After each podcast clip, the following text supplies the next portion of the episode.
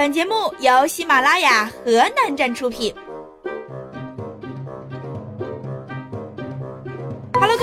这里是哈哈脱口秀，我是小夏。这两天呢，看了一条新闻，然后就想起我家曾经也养了一只很可爱的小狗狗，只不过后来被人偷走了。得知这个消息的我，在千里外的成都哭了整整两天，半年之内提到这件事情就眼眶红红的。不养宠物的人大概没办法理解这种心情，不过养宠物的人也不一定能相互理解。北京二十四岁的姑娘小景喜欢猫。今年二月份呢，她花了两千块钱买了一只美短，然后一发不可收拾，网贷借钱买猫，英短、豹猫、布偶，单价从几千到数万元不等，一共买了八十一只猫，欠债七十万。钱不够呢，就网贷，最后甚至卖了房子。无路可走后，小景决定卖猫还债，却发现几万元买的号称赛级的名猫，每只最多只能卖三四千元，他这才。如梦初醒，立即报警。有网友说：“这真是吸猫堪比吸粉呀！”要我说，这根本不是吸猫，明显是想做猫贩子，只不过投资失败了。一日铲屎，终身为奴。哎，姑娘，你咋就没想着把猫屎收集起来卖猫屎咖啡呢？任何东西喜欢都是有限度的，剃头也是要有限度的。在朋友圈看到一张照片，一群和尚穿着校服在上课，这什么时候少林寺也开补习班了？但事实上，这是深圳宝安职业技术学校的学生们。我勒个擦！新生军训被要求剪发，结果不小心剪成了秃头。对此，校方称，由于理发师未能把握好尺寸，理得过短像光头，学校已经向相关学生及家长致歉。头可断，血可流，发型不能乱。要不是穿着校服，说是一群逃犯，也有人信呀。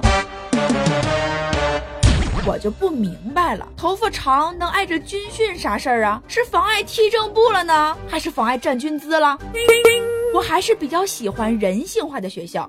比如中国对外经济贸易大学这所大学里的宏远楼呢，是亚洲最大的单体宿舍，有两千多间公寓房。新生入住的时候，如果不看地图，还会迷路。快递、外卖都可以送到楼下，地下一层还有超市和各种商店。由于设备齐全，有个女生创下连续三个月不出宏远楼的记录，成为传说。我们贸大所有好看的小姐姐都住在一栋楼里头，我们可以享受在宿舍楼里头的澡堂，这就很幸福，还可以跟好看的小姐姐一起洗澡，可以跟好看的小姐姐一起洗澡。最后那个姑娘，你成功吸引了广大男同胞的注意啊！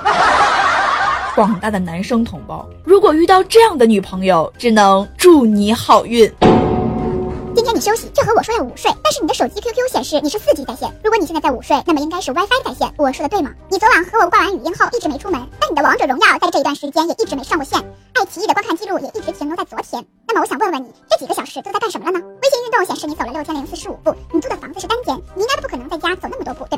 吧？分手吧，再见。天哪，女生查岗的智商真是堪比柯南，十分佩服，值得我学习。更让人佩服的是下面的这位新娘。近日，浙江宁波的婚礼主持小可在网上公布了一份新人的婚前协议书，内容让人大跌眼镜，比如。房产证加女方名字，男方婚前个人财产及从父母处得到的财产均为夫妻共同财产。婚后财产由女方管理，每月由女方决定给男方多少零花钱，男方未经允许不得私自办信用卡。生育和教育问题以女方意见为主，出门在外，男方必须每天向女方汇报行踪，甚至还有女方开除婚籍的权利。男方净身出户，并且在离婚后赔偿女方一百二十万，一年内付清等条款，共计十八项。由于内容太多，我就不在节目里啰嗦了。想看完整协议的，在页面下方的图片处即可查看。讲真，这是马关条约吗？大清都灭亡了，好吧？这种条约谁签谁傻。嗯，果不其然，本该一生一世当天领证，新郎表示这婚不结了，原定十一月十二号举办的婚宴也取消了。娘，我觉得你不是在找老公，你是在找会赚钱的仆人，快醒醒好吗？新郎还说呢，这份协议是新娘学法律专业的闺蜜起草的，真是损友啊！夫妻关系没事儿都能给整出事儿，即便是好朋友，也应该保持适当的距离，别对人家家里事儿指手画脚的。防火防盗防闺蜜这句话不是没有道理的吗？